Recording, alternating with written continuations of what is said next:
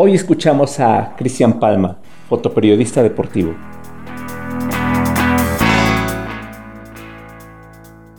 Yo pienso que ese momento, el que más me ha marcado en, en, esa parte como de mi vida profesional, cuando me dedicaba al fotoperiodismo deportivo, fue el estar en las Olimpiadas y el ser testigo de las ocho medallas de Michael Phelps en el cubo de agua en China, en Beijing 2008. Creo que ese es el, momento más, este, el punto más alto que considero yo que, he tenido en mi carrera en ese sentido del, del fotoperiodismo deportivo. Las hazañas son de los deportistas, las medallas, los títulos mundiales, los aplausos. A nosotros nadie o muy pocos nos conocen. Nosotros solos nos hemos encargado de transmitirlas al mundo, de narrar cómo llegaron a ellas, de contarle al lector, al radioescucha, al televidente sobre las lágrimas de dolor o de alegría. Nuestras vidas se quedaron sin fines de semana, a veces sin comer o sin dormir. El sueño de los atletas era triunfar y el nuestro era estar ahí para narrarlo o buscar las causas del fracaso. Ese era el alimento diario. Yo estuve ahí y haciendo este apasionante trabajo conocí a maravillosos colegas cuya biografía contarán ellos mismos. Yo soy José Luis Tapia y te doy la bienvenida a este podcast de periodistas deportivos.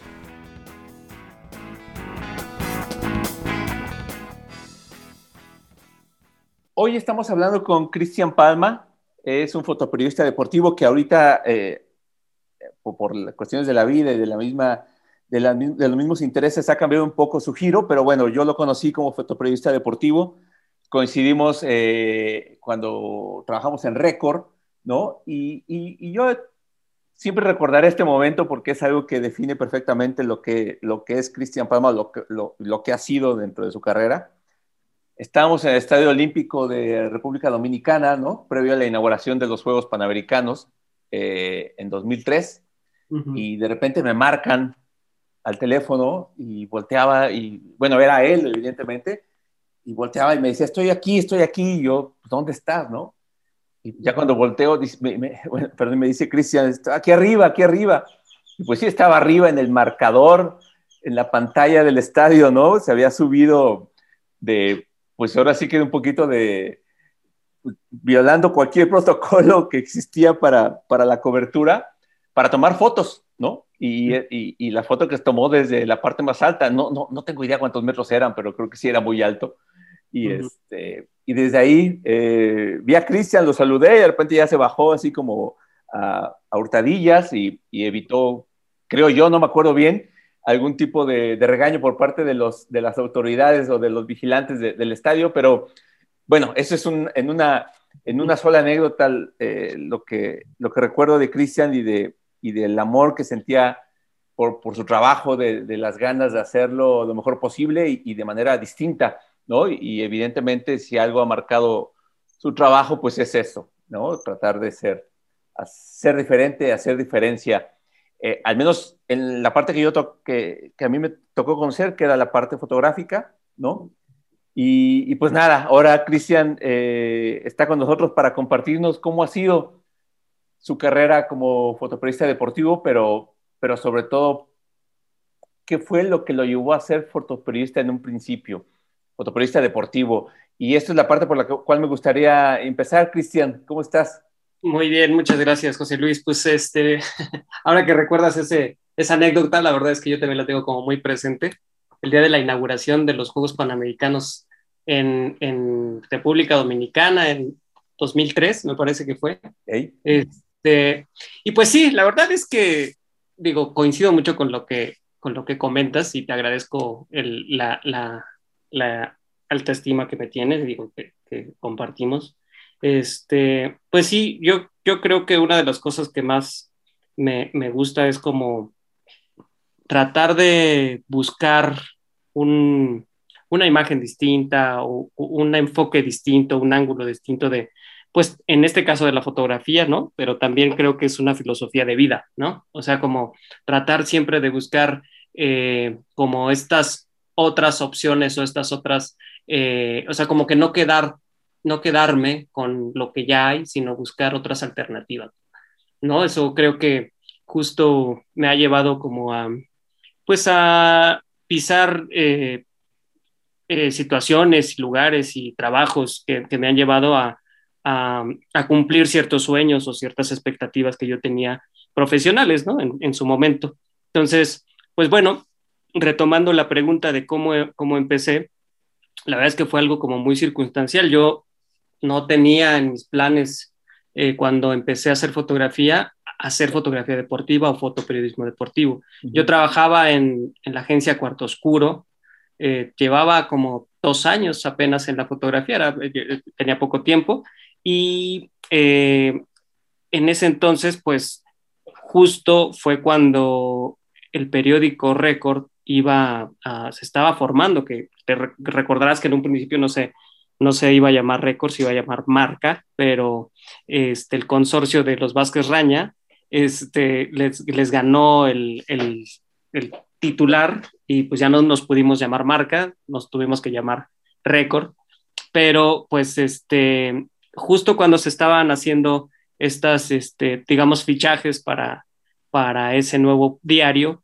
este, me hablaron por teléfono, me habló este, Juan, eh, Manuel Villaseñor, que era el editor de fotografía de ese entonces, que fue el editor que, digamos que eh, coordinó toda esta, esta primera parte del periódico y pues me, me, invitó a que llevara mi portafolio, a que fuera con, a, platicar con, con él y, y ver que este, si me interesaba participar en el periódico. Entonces, la verdad es que yo al principio cuando me dijeron que era un periódico deportivo, sí fue algo así como, me, o sea, un poco extraño porque primero que, que me hayan hablado eh, de, de, este nuevo periódico, ¿no? Porque pues, siempre entre mis inquietudes me llamaba la atención poder ser el, como parte, poder formar parte de un, de un nuevo proyecto, ¿no? Y en este caso, un nuevo periódico, la verdad es que me llamaba mucho la atención.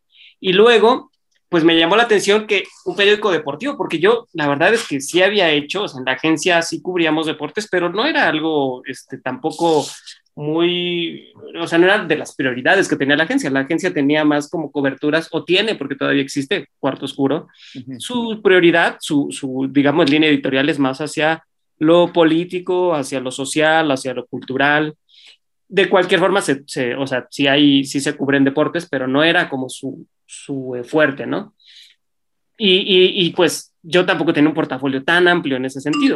Entonces, este, pues el punto es que me, me hacen la invitación y cuando vio mi portafolio, Juan Manuel me dijo, ah, pues me, me agrada, este, eh, se los voy a pasar a los directores y a ver qué me dicen. Y a los dos días me habló y me dijo que estaban muy interesados, que se podía ir platicar con ellos.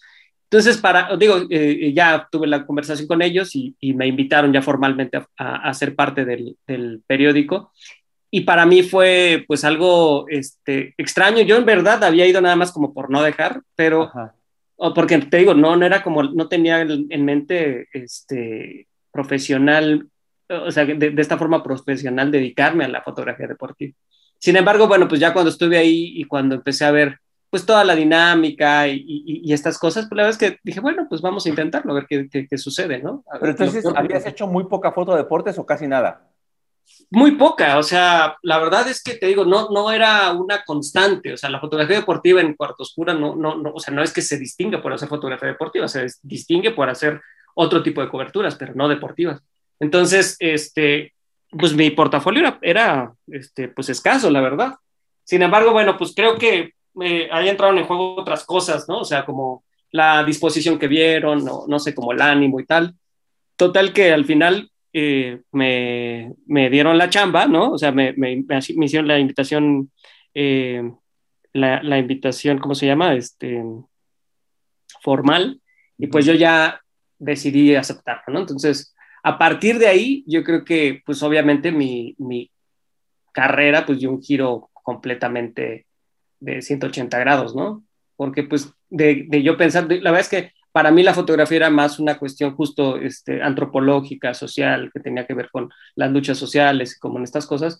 Y cuando eh, me topo con eso, dije, ay, o sea, como que al principio sí estaba como un poco descolocado.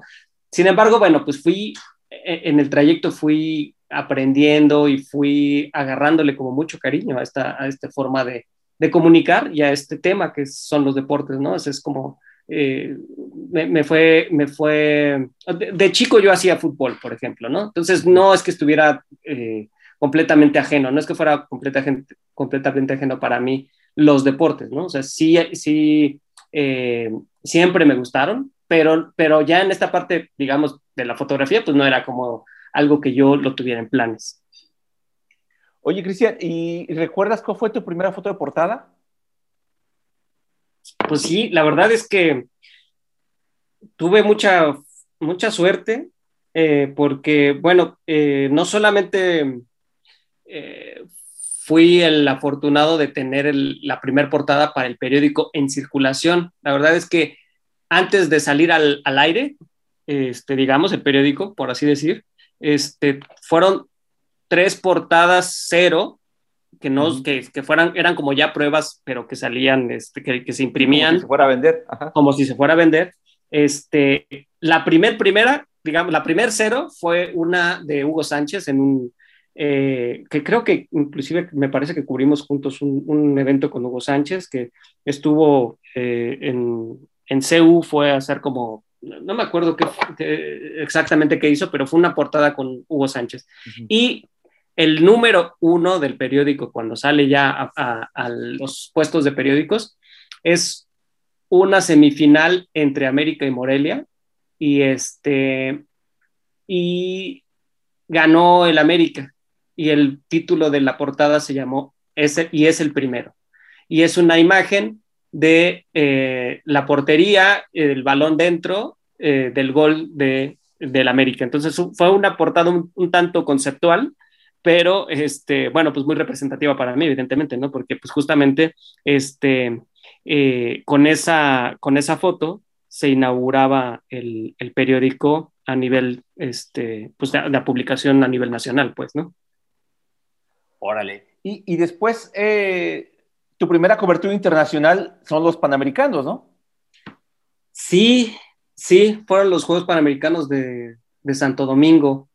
Este, pues justo los, los que hacías este, mención hace ratito. Sí, fue, esa fue mi primera cobertura internacional. Ya había hecho yo coberturas a nivel nacional, pero os Ajá. digo, eh, la verdad es que yo pues empecé pues joven, o sea, eh, a, a, en la fotografía yo empecé como a los 19 años y como a los 22, 23 más o menos estaba ya teniendo mi primer cobertura, este, eh, mi primera cobertura nacional y como a los 24, más o menos fue cuando entré a Record, este, pues fue la cobertura internacional, esa que hicimos a, a República Dominicana, que fue Francis Ale, que tú estuviste ahí también, y íbamos los tres, íbamos de enviados por parte del periódico sí. Como anécdota, eh, bueno, yo, yo, yo llevaba experiencia de los Juegos Olímpicos de, de Australia, ¿no? uh -huh. y, y, pues la verdad me, me, gustaba mucho el tema de la cobertura de, de, de ese tipo de competencias y evidentemente era como el, eh, el, el inicio del, del, siguiente sueño, que era cubrir los, los siguientes Juegos Olímpicos, Olímpicos, que eran los de Atenas, ¿no? Atenas, exactamente. Y nos lanzamos, que fue una proeza, la verdad fue una proeza poder ir a esos Juegos Panamericanos, ¿por qué? Porque, pues ya saben, las cuestiones del presupuesto y no sé qué tanto, y de hecho, como anécdota también, eh, quien se ganó el lugar para ir como reportera fue Francis Ale, que la acabas de mencionar. Uh -huh. y, y, el tema es que el, el, director o subdirector del periódico nos dijo que estaba bien, pero que no había presupuesto para rentar dos habitaciones de hotel. Oh, sí. ¿no? Y entonces eh, lo que hicimos fue hablar al hotel donde eh, encontramos Eso. habitación uh -huh. y pedir que nos rentaran una habitación lo más grande posible y que, la, y que la misma la dividieran para que Franci pudiera estar en, en una parte eh, lo más independiente posible de nosotros, ¿no? Y, y, tú y yo nos sí. fuimos como al cuarto de servicio dentro del cuarto y ahí dormimos.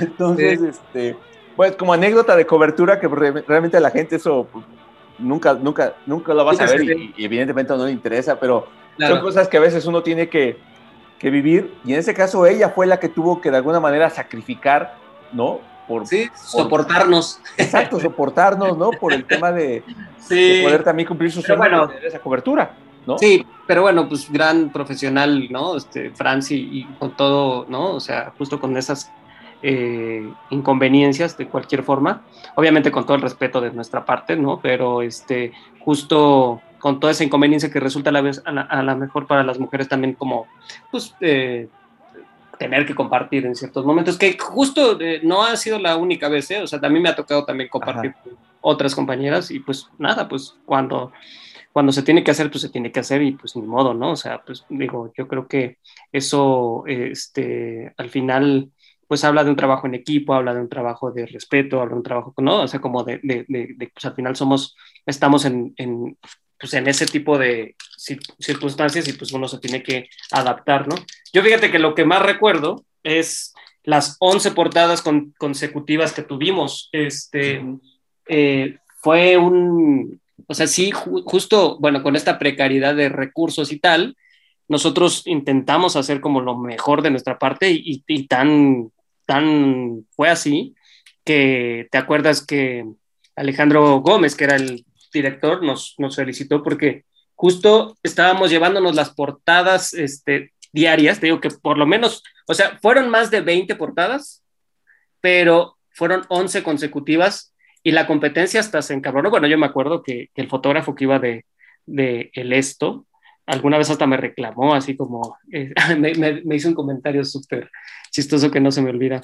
Una vez estábamos cubriendo el fútbol, en, justo en República Dominicana, en, eh, porque la selección de México de fútbol había este, pasado, me parece que a cuartos de final, una cosa así, estaba yo en la cobertura, y él se puso al lado de mí y me dijo, este, nada más acuérdate que las gallinas de, de abajo nunca cagan a las gallinas de arriba la verdad es que yo en ese momento eh, no entendía exactamente cuál era el sentido del comentario, pero a qué se refería. Pero después, cuando, cuando me enteré que estaba enchilado, porque en realidad, pues a él no le estaban publicando, eh, digamos que tan bien como a nosotros, ¿no? Entonces, eh, dice, dicen por ahí que, ¿no? O sea, cuando los perros ladran es porque vamos caminando, ¿no? Entonces, creo que esa, esa parte, esa experiencia, pues al final a mí me hizo, eh, bueno, me dio gracia en ese momento, pues, digo, te, saca de onda, pero ya después como con más detenimiento, pues al contrario, yo creo que me llena de orgullo el hecho de que lo haya comentado porque justo era una forma de reconocer que el trabajo que estábamos haciendo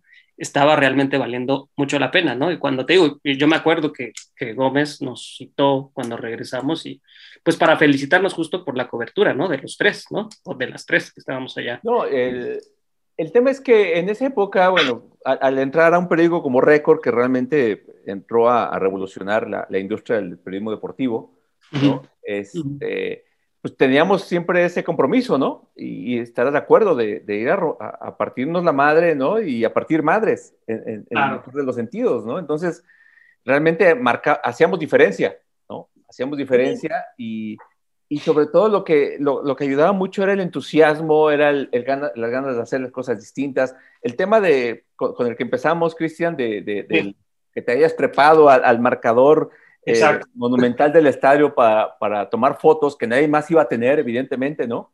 O el hecho de, sumergirte en la alberca con los, con los clavadistas también para tomar fotos que nadie más iba a tomar, porque de repente había, había una inercia en los medios que era la cobertura tal cual, ¿no? De ir, ver la crónica, la, entrevista, la foto acá, así, allá, y, adiós, se acabó, ¿no? Entonces, sí, como la parte básica de exacto, ¿no? Porque ¿no? había nadie que les hiciera competencia porque todos estaban acostumbrados a hacer lo mismo siempre.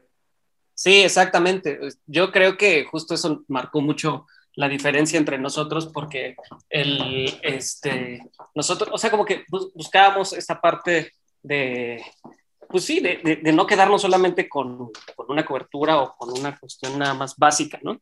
Sino que, pues, este, la, la idea era, pues, que fuera, eh, que, que, resultara algo, pues, más eh, a profundidad o, o, distinto, te digo, o sea, esta forma de buscar quizá otras alternativas o un ángulo distinto o no sé, eso, eso que justo marcar una cierta diferencia, me parece que eso fue sucediendo poco a poco.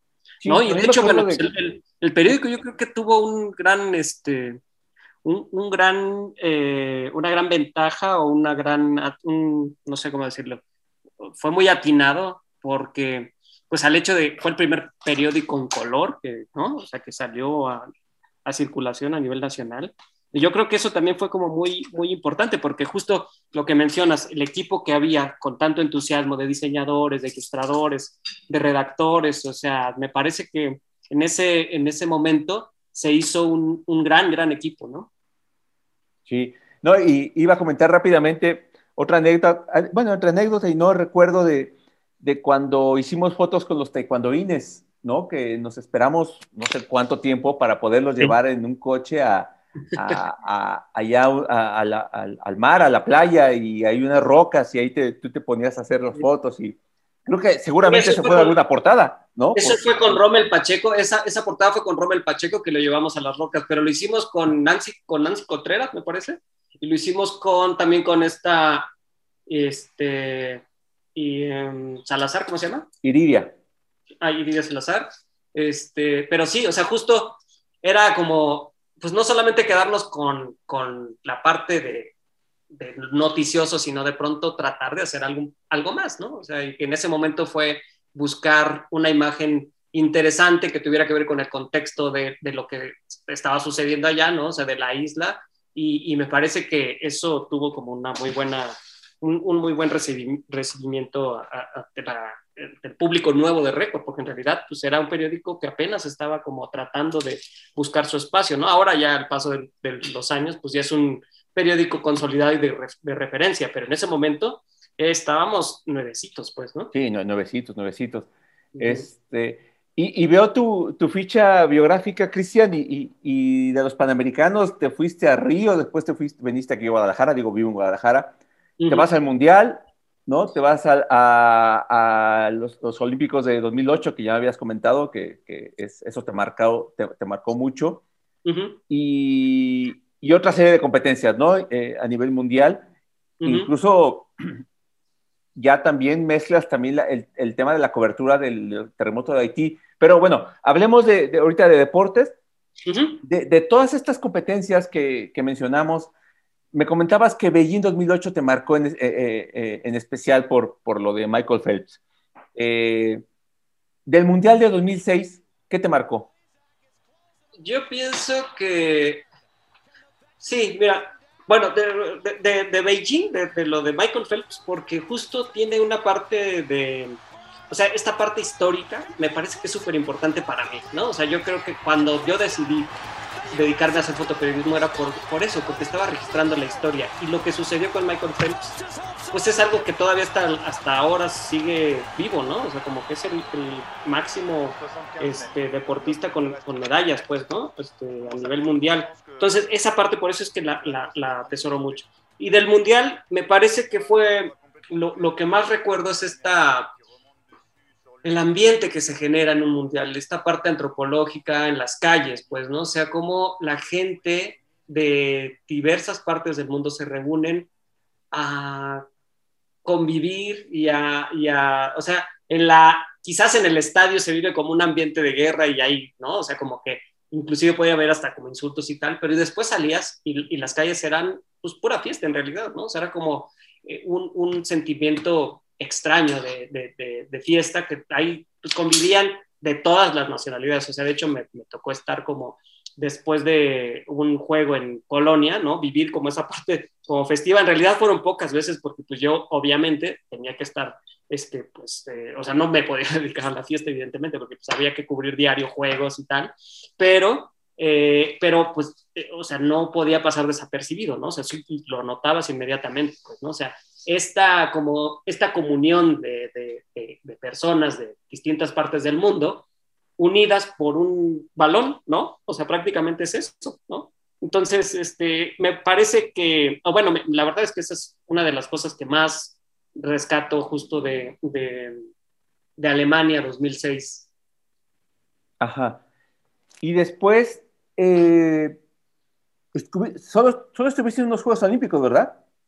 Solamente, solamente estuve en los Juegos eh, Olímpicos de Beijing. Ya después, este, pues mi, mi, carrera tomó otro rumbo, pero solamente estuve justo en, los de Beijing. Bueno, lo que sí cubrí varios, varios certámenes fue de Panamericanos. Ahí sí estuve en Río, estuve en, como tú dices, en Guadalajara, estuve en República Dominicana y por ahí, por ahí creo que me hace falta uno. algunos sudamericanos. Hay, en varios de ellos ya estabas para agencias informativas, ¿no? Sí, de hecho, bueno, pues para el propio Mundial y para, y para los Juegos Olímpicos fui, fui cubriendo por parte de la agencia Mexport. Este, y después eh, algunos juegos cubrí para Getty, Getty Image, los Juegos Sudamericanos. Y mm, prácticamente como para, esos dos, para esas dos agencias fue que hice las coberturas internacionales. Porque acá he hecho coberturas para AP, que sigo colaborando con ellos en, eh, haciendo deportes de vez en cuando, pero este, a nivel internacional con estas dos agencias. Cristian, ¿cómo, es la vida de un fotógrafo en, una competencia de este nivel, como Juegos Olímpicos o Mundial? ¿Cómo es un día a día de un fotógrafo? ¿Qué, eh, no sé, desde cuántos kilos cargas, desde cuántas fotos puedes tirar en un evento? Eh, ¿cómo, ¿cómo, es? Porque pues de repente los vemos todos ahí eh, eh, amontonados aparentemente, ¿no? Detrás de una portería, eh, en, en, en, la línea de, en la zona de prensa, en donde pues evidentemente hay que estar porque no, muchas veces no te puedes mover de ahí y están todos ahí como encimados y dices, bueno, tantito se mueve uno y ya echó a perder la foto del otro, pero ¿cómo es? ¿Es realmente...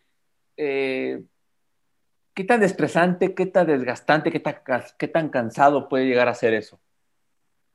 Pues fíjate que sí tiene su parte de, pues de todo, ¿no? Cansado, estresante, pero también tiene la parte, este, pues divertida y como muy, ¿cómo decirlo? Fascinante.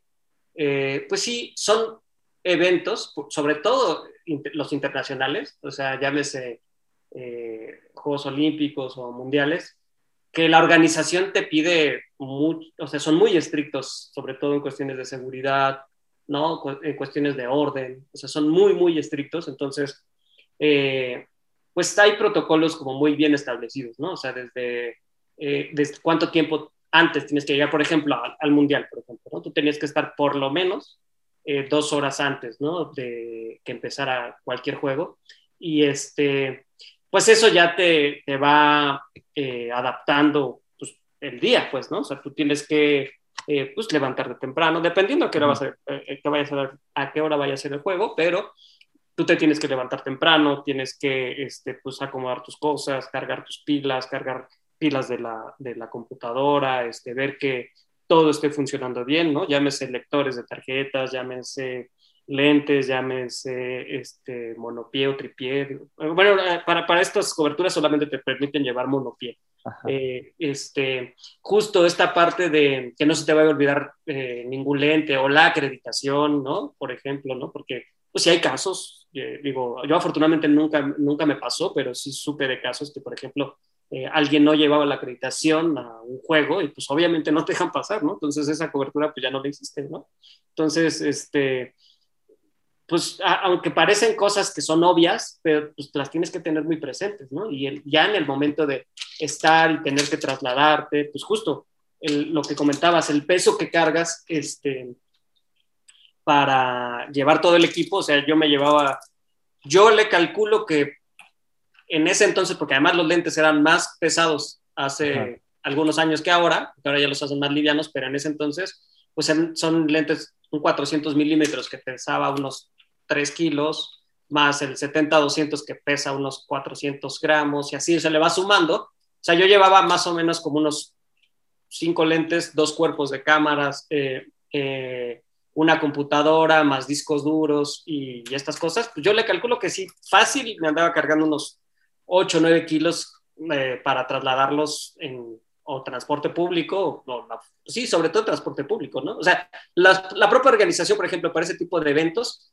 te pone eh, algunos autobuses o te facilita la movilidad, pero de cualquier forma, pues tú tienes que llegar a ese punto. En mi caso, por ejemplo, cuando yo estaba en, en Alemania, me tocó estar en una población de fijo que se llamaba Münster, eh, al norte de Alemania, muy cerca de Helsinki, por ejemplo. Y para llegar allá, eh, pues el tren era la, vía fácil de llegar a los estadios, ¿no? O sea, con el tren te podías mover a prácticamente toda Alemania. Y este, pero pues sí, o sea, es caminar en las calles con todo el equipo, un poco también con el estrés de que no te vaya a pasar nada, y más si estás en un lugar pues que no conoces, ¿no? O sea, y que el idioma es complicado, el alemán, pues obviamente yo no, eh, no sé hablar alemán, ¿no? O sea, a duras penas hablo este, el español, entonces pues alemán pues obviamente no, no, no, lo, no lo manejo, ¿no? Entonces, ese tipo de, de, cosas, ¿no? O sea, el idioma donde vas, este, pues también de pronto puede generarte un poco de estrés, pero creo que lo vas resolviendo, pues, ¿no? O sea, creo que, te digo, esta parte de fascinación que también tienen esos juegos, pues te va haciendo que de pronto pues, resuelvas el, el, asunto, ¿no? Y, y, que estés muy concentrado, o sea, que sepas eh, que lo que, todo lo que tienes que hacer y que no te, pues sí, no te salgas como de esa concentración, porque pues puede ser, este, puede terminar en algo, pues a veces desagradable, ¿no? Pero, ¿Alguna vez te este pasó algo que, que haya alterado alguna cobertura o que haya estado a punto de, de, echarte a perder un, un, un trabajo? Sí, pues, pues, mira, fíjate que justo en, en, el Mundial de 2006, este, hubo una, una circunstancia que pues fue ahí como medio confusa para mí, justo tuvo que ver con el lenguaje, con, ¿no? con el idioma y tal. Este, para, te digo que los organizadores siempre ponen como estos autobuses que te hacen, que te llevan al estadio para que no tengas tanto problema la, entrada, porque pues justo los accesos son muy controlados, ¿no? Uh -huh. Entonces, eh, me tocó cubrir Argentina contra República, contra, contra Marfil, ¿cómo se llama? Este, ay, no me acuerdo cómo se llama.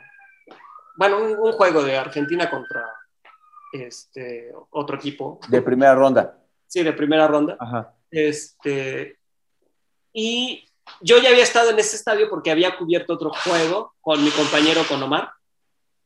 Omar Martínez, que es un, un gran amigo todavía, este, a la fecha.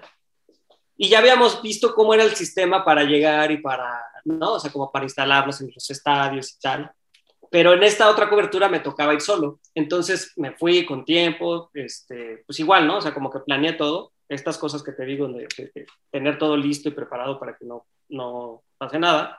Sin embargo, en el lugar donde estaban los autobuses que nos llevaban al estadio, había otros uh -huh. que decía, este, bueno, que, que, que decía algo así como que aquí puedes dejar tus cosas y te las hacemos llegar al estadio, ¿no? Entonces, se me hizo fácil a mí de pronto decir, ah, bueno, pues dejo la maleta con los lentes largos, ¿no? Y me voy al estadio solamente con, o sea, me voy por otro lado, por el, por el metro, para ir haciendo fotos de la gente, ¿no? Un poco de color y tal, ¿no? Al fin que pues si tienen este sistema, pues ya llego y, y pues, lo recojo y no pasa nada, ¿no? Pues resulta que cuando llegué al estadio, después de haber hecho la cobertura de color en, en, en la marcha de, de, la estación del autobús al, al, estadio, el propio estadio de Helsenkirchen, este, llego al mostrador donde atienden a la prensa y le pregunto a la señorita, oiga, ¿y dónde, dónde podemos recoger las cosas que dejamos en el, en el autobús que estaba o sea, en la estación del tren? Me dice, no, pues mm, no hay ese servicio aquí, ¿no? Este, no sé dónde habrás dejado tu maleta, pero pues no, no hay ese servicio. No manches, ajá. sí. y, y, este, y bueno, eh, yo tratando de, de, hacerme entender un poco en inglés, ¿no? Este, pero pues ya con, con, la angustia, le dije que pues necesitaba hablar con alguien que me entendiera en español, ¿no? Porque pues ya con la desesperación y tal, ya como que pues, no te sale nada, o sea, ninguna palabra, pues, ¿no? Y ya me, me dijo, pues sí, pásale, este, ahí está el encargado, él habla español, pues coméntale cómo está la cosa. Entonces pues ya le expliqué lo mismo. Uh -huh. Dijo, no, pues es que no, no hay, no hay esta no hay este tipo de servicio que, que ofrezcamos aquí para, para, la prensa. No sé, quizá eh, para otra cosa, pero no para la prensa. ¿no? Dice, lo único que te puedo recomendar es que vayas a, a donde llegan los autobuses y pues esperes alguno y pues, te subas y busques tus cosas, ¿no? Y pues corriendo me fui a, a, a cazar a dos, tres autobuses a ver si traían mis cosas.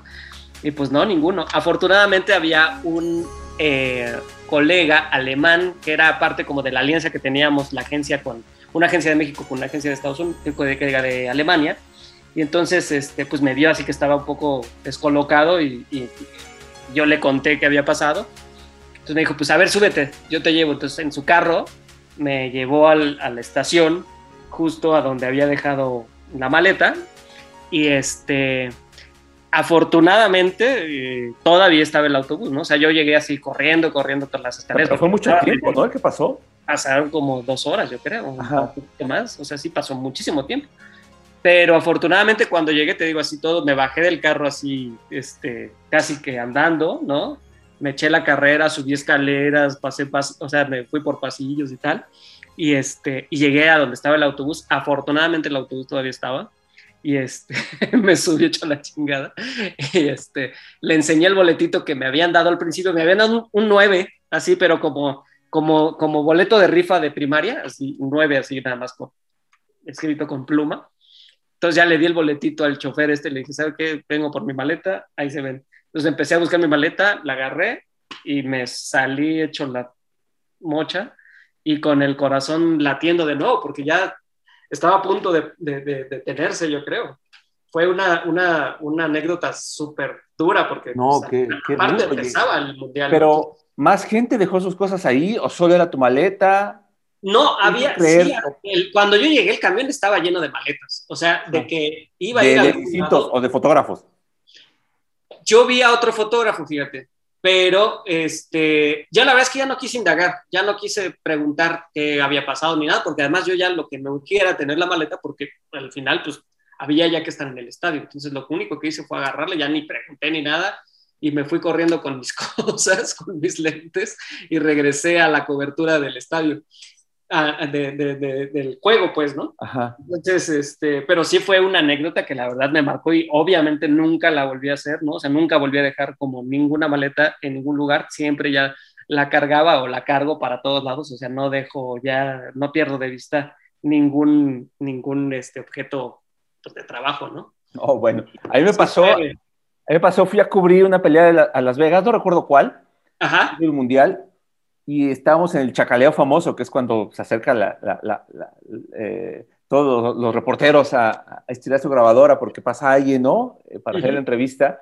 Y yo me acuerdo que llevaba mi mochila con la computadora, estaba en reforma, pongo, la, pongo la, mochila entre mis piernas para, eh, para evitar el estorbo en, en, los brazos, estiro la grabadora, no sé en qué momento, cuando me doy cuenta ya no tenía la, la mochila, evidentemente, con la computadora, ¿no?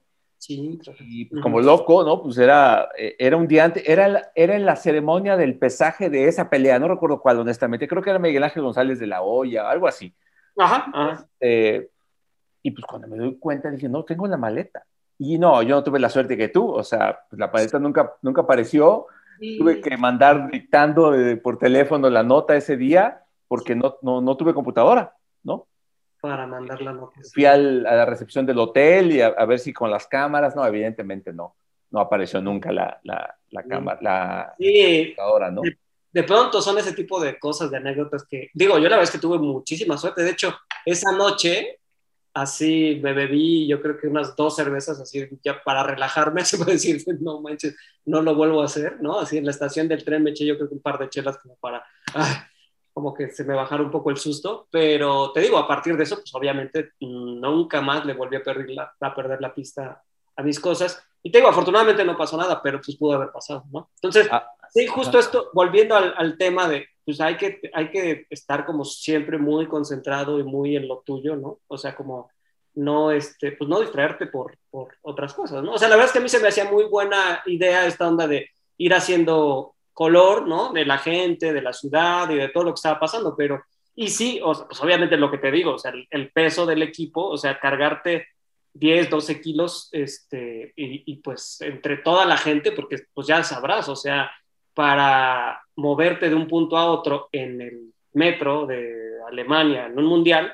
pues imagínate el mundo de gente que iba, ¿no? Entonces, pues sí, obviamente se complicaba un poco si llevaba toda la maletota, este, ¿no? Así para todos lados y se me hizo fácil, pero pues justo eh, me parece que fue un, error garrafal y, que pues no, no este, ocurrió mayor consecuencia que, que, no, o sea, como el estrés de ir por ella otra vez, pero pudo haber pasado algo más. No, claro, que el estrés es suficiente, es, decir, el tema de que ya tienes que estar en el estadio, y más ustedes que tienen que estar mucho tiempo antes por el tema del lugar, me imagino, ¿no? El tema de la responsabilidad de la empresa para la cual trabajas, el costo del equipo, eh, o sea, mil cosas, ¿no? Sí, no, en ese momento, o sea, cuando yo iba corriendo por, o sea, por los pasillos de ahí del metro, me iban pasando por la cabeza un montón de cosas así como que ya me van a regresar, ya no voy a, no, o sea, como que, pues sí, esta, esta parte de, de, pues te vas culpando, te vas culpando, te vas culpando, ¿no? Así de, ¿por qué, por qué, por qué? Pero bueno, al final ya eh, obviamente se solucionó, pues yo ya llegué un poquito estresado. Sin embargo, no me fue tan mal esa, esa vez. Recuerdo que te digo que hasta lo cele o digo, celebré que no haya perdido el equipo, pero la verdad es que estuvo eh, bien, pues la cobertura al final se, se, realizó, no pasó a mayores. Además, el, encuentro no era así como de gran demanda como otros, en donde pues sí tienes que llegar, es, bueno, a eh, formarte. Eh, hay una dinámica que tienen en la FIFA, por ejemplo, para esta cobertura de los mundiales, en donde te dan ciertas prioridades. Eh, primero son, la prioridad son las agencias internacionales, que son las que van en la esquina, ¿no? En las cuatro esquinas. Esas son las prioridades. Y después los eh, fotógrafos que pertenezcan a los países que van a competir, ¿no? Uh -huh. Son, digamos que los siguientes lugares. Y al final, pues los que son de otras agencias, otras revistas y tal, que pues son los que tienen los peores lugares dentro de la cancha y ya, o sea, los otros los ponen en, en, a veces arriba, ¿no? O sea, en las gradas y tal. Entonces van teniendo como estas prioridades y justo pues te, te llegas y te formas para que te toque eh, un buen lugar. Si, si eres del, del, país que va a competir, bueno, pues no, no, tienes tanta preocupación.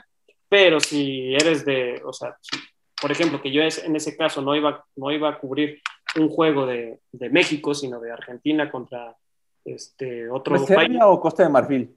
Costa de Marfil. Ajá. Costa de Marfil. Uh -huh. Este, pues justo, pues no, no, o sea, me, me tocó, pues no, no, no, tan, no fue un mal lugar, digamos, a pesar de todo, de, de haber llegado un poco más tarde, ¿no?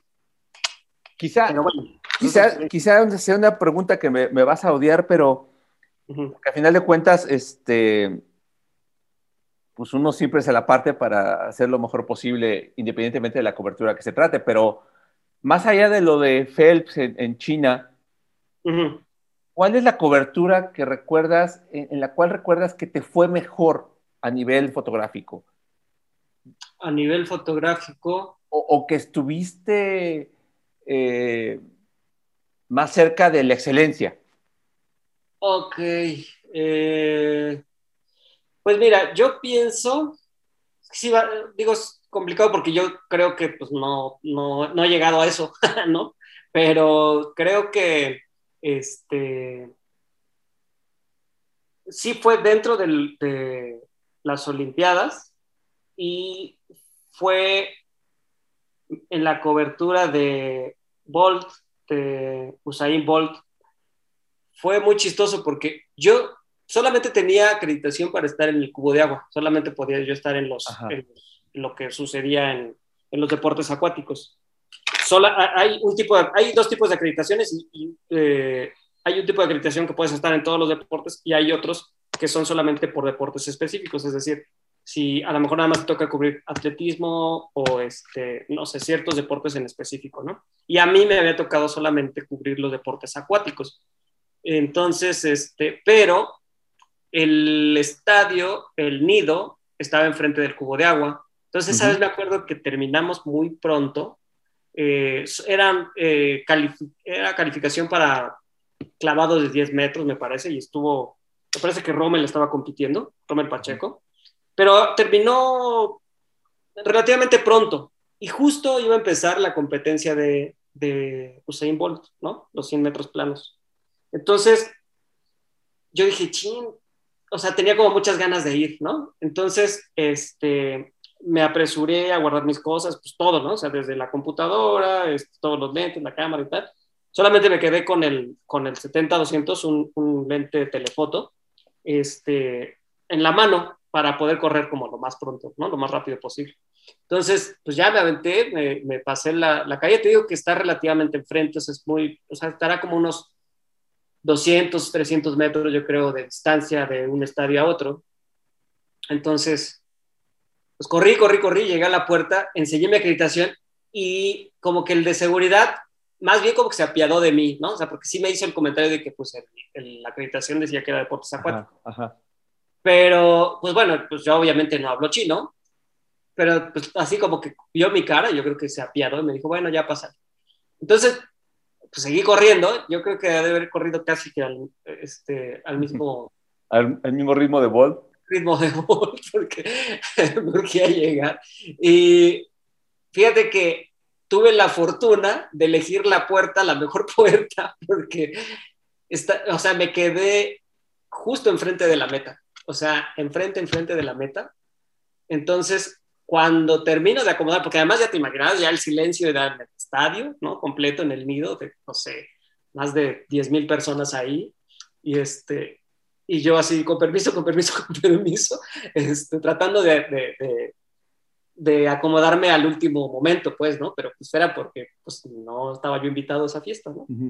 Pero de cualquier forma, bueno, pues como que también los compañeros se apiadaron, pues como que me hicieron ahí un espacio. Te, te digo, o sea, la ventaja y la fortuna de pronto que, pues, eh, quizá fotógrafo sin suerte no es, ¿no? O, o, reportero sin suerte no es reportero, ¿no? Pues quedé justo enfrente, te digo, de la, de la, de la meta.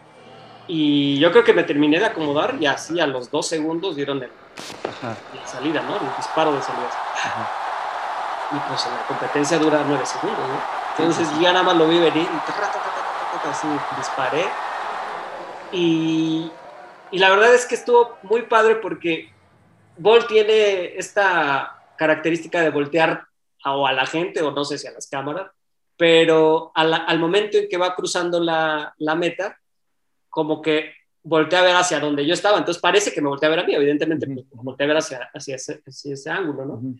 Y quedó una foto muy bonita, ¿no? A pesar de, o sea, justo de él, obviamente llevándole ventaja, yo creo que unos dos o tres cuerpos al, siguiente competidor, y él atravesando la meta y volteando hacia la cámara, entonces, pues la verdad es que yo quedé súper satisfecho, además, este, mi jefe me felicitó porque pues ellos estaban en otras áreas, ¿no? O sea, como eh, había, me, acuerdo que de, la agencia éramos, eh, eh, habían dos fotógrafos y pues ya se tenía otro ángulo, otra visión de, la llegada de, de, Bolt, que ellos no estaban. Entonces, pues cuando la vio se puso súper feliz porque pues esa, esa foto además te digo, es, es, interesante porque pues voltea a ver a la cámara, ¿no?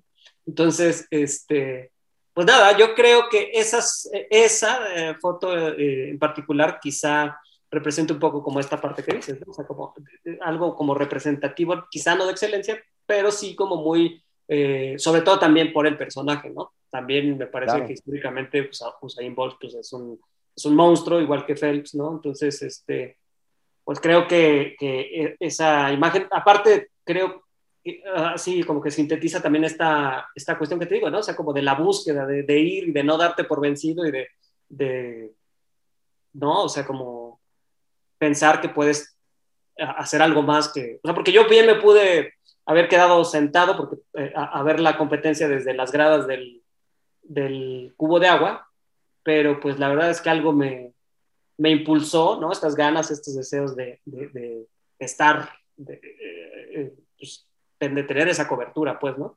Sí, aparte eso, eso uno nunca se lo quita, ¿no? Sí, no, no, no, no, es como, o sea, te digo, bueno, eh, me, me parece que sí hay mentalidades conformistas y pues bueno, pues cada quien, pero yo creo que a quien le apasiona lo que hace, creo que siempre busca, ¿no? Siempre como que está tratando de, de estar, pues, haciendo cosas y, y, y, viendo cómo resuelves o cómo estás dentro de, ¿no? Este, pues ahora sí que en la jugada, ¿no? En lo que está sucediendo. Entonces, pues nada, yo la verdad es que ese día terminé muy satisfecho, ¿no? O sea, eh, cuando vimos el trabajo en conjunto, la verdad es que pues, estábamos como muy, muy contentos y, y, muy felices por la cobertura que habíamos hecho y en particular los, los Juegos eh, Olímpicos creo que fue, ha sido también, te digo, de, de las mejores coberturas que, que he hecho a nivel de fotoperiodismo deportivo. Perfecto.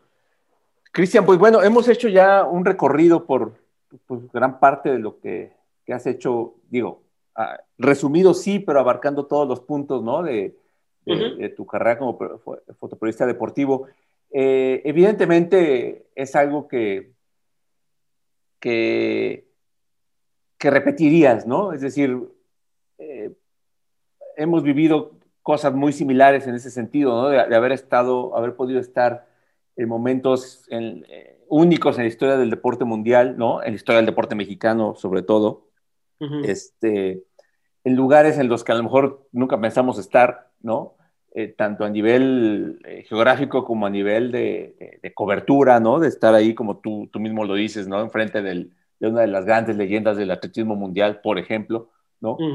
Este, y, pues no, no, no hay, no, no encuentro en el, en el, en el periodismo una, una especialidad que, que, que, pudiera darnos o haya podido darnos eh, emociones similares, ¿no? Sí, sí, yo creo que tiene esa parte como tan, eh, pues, ¿cómo decirlo?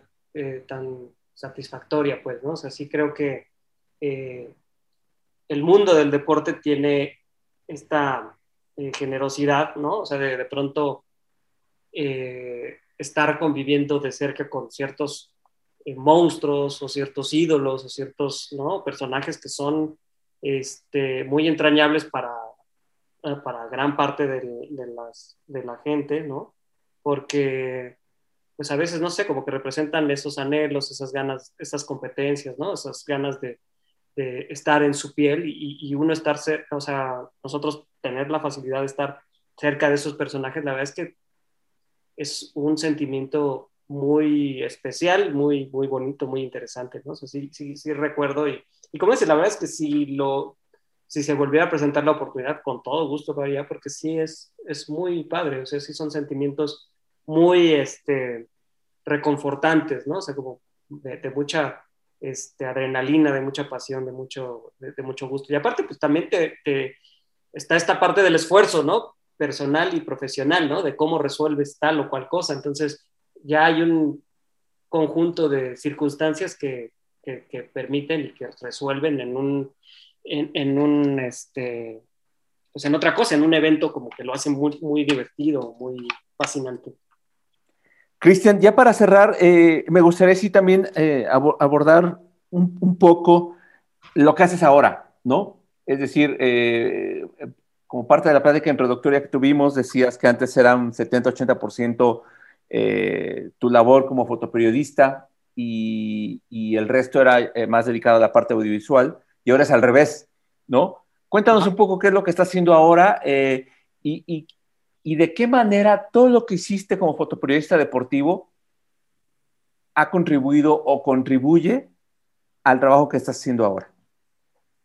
Ok, pues sí, como lo mencionas y como lo platicamos, este, eh, ahora ya este, esta parte de la fotografía, o sea, yo, fíjate que es algo bien curioso, yo cuando empecé la fotografía fija, este, fue también como de una manera circunstancial, porque la verdad es que a mí me gustaba más esta parte de la fotografía en movimiento desde que empecé, o sea, estoy hablando de cuando tenía 16 años más o menos, ¿no? O sea, yo no sé por qué, pero tenía como cierta fascinación por este, pues las piezas audiovisuales, o sea, lo, lo, que se hacía en tele, lo que se hacía en cine sobre todo, ¿no? O sea, como que siempre me, me gustó. Pero la verdad es que cayó primero una cámara de foto a mis manos, mi mamá me hizo, ¿no? El gran paro de, de conseguirme una cámara de foto, porque además estudiar cine en ese momento, este, pues era carísimo y era casi imposible, o sea, como que solamente era para los privilegiados, ¿no? para la gente que tenía mucha lana y que podía, este, solventar esa carrera. Y pues mi madre no tenía esas posibilidades, yo mucho menos, ¿no? Entonces, este, pero llegó la cámara de fotos y la verdad es que eh, con mucho gusto eh, también, pues, ¿no? Porque, pues a mí o sea, ahora entiendo que lo que me gustaba era la imagen, ¿no? Ya fuera eh, fija o en movimiento.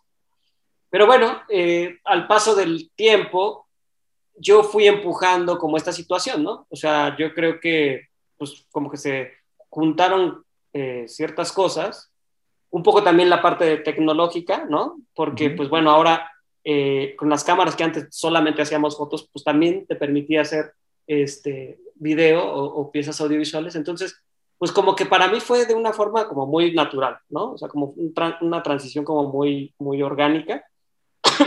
y bueno, pues a partir del 2015 más o menos, empecé a explorar este nuevo lenguaje eh, audiovisual y, y, poco a poco, este, pues le fui agarrando pues mucho cariño, ¿no? Y mucho, o sea, como que me metí a estudiar, estuve en el, tomando talleres en el Centro de Capacitación Cinematográfica, en el CUEC, ¿no? Apreciación de la cinematografía.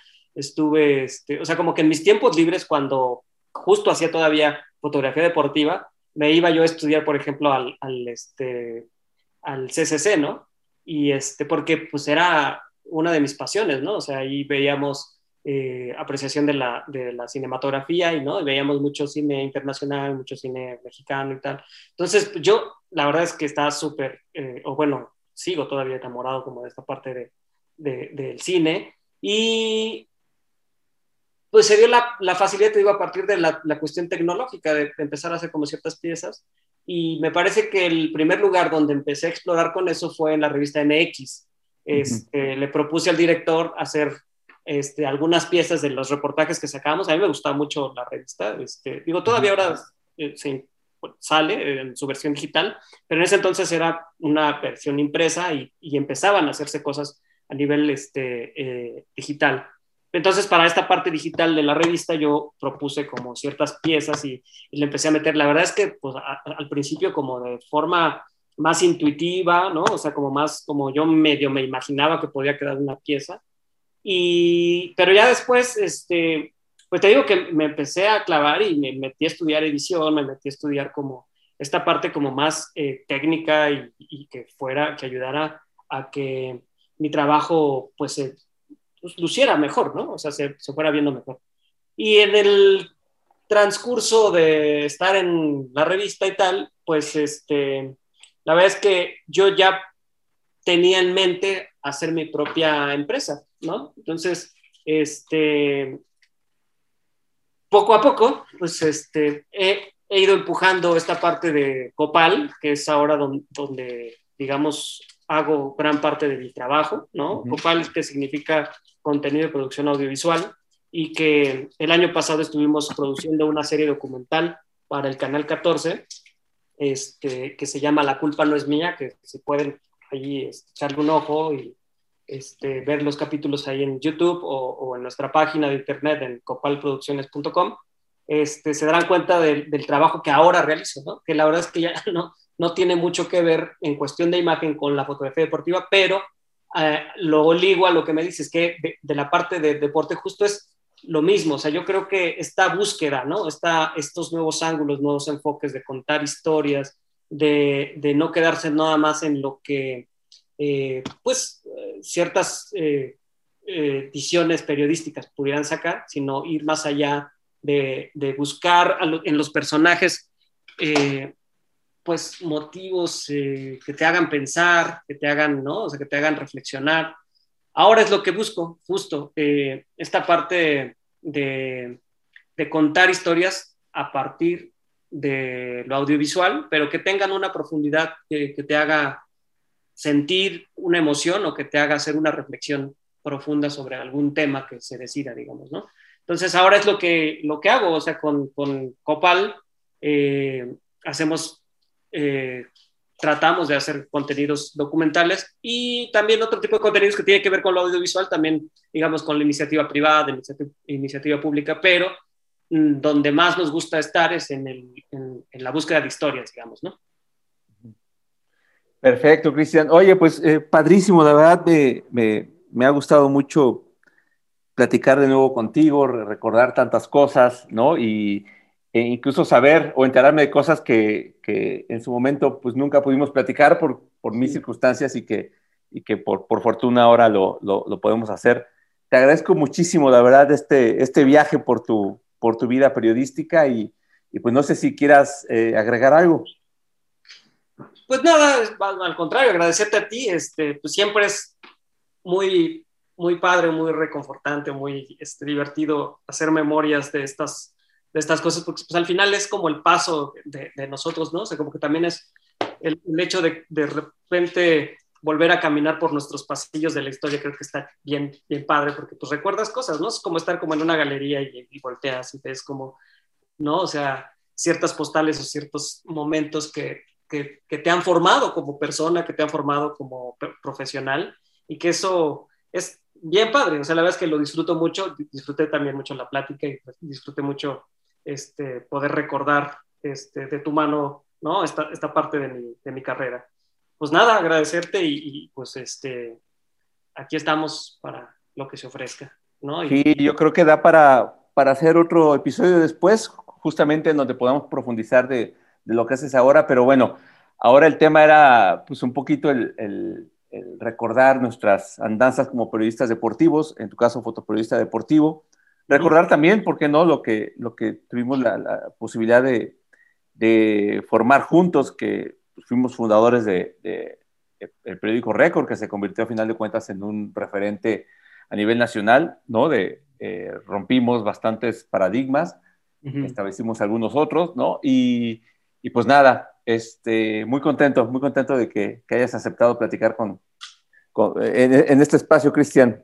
Muchísimas no, gracias. Al contrario, José Luis, muchas gracias y, y, pues este, agradecer a la gente que digo nos escucha y que nos hace favor de, de prestarnos atención, ¿no? Y, y, pues nada, este, contento siempre de poder compartir este, con ustedes contigo en especial, ¿no? Estos, estos momentos.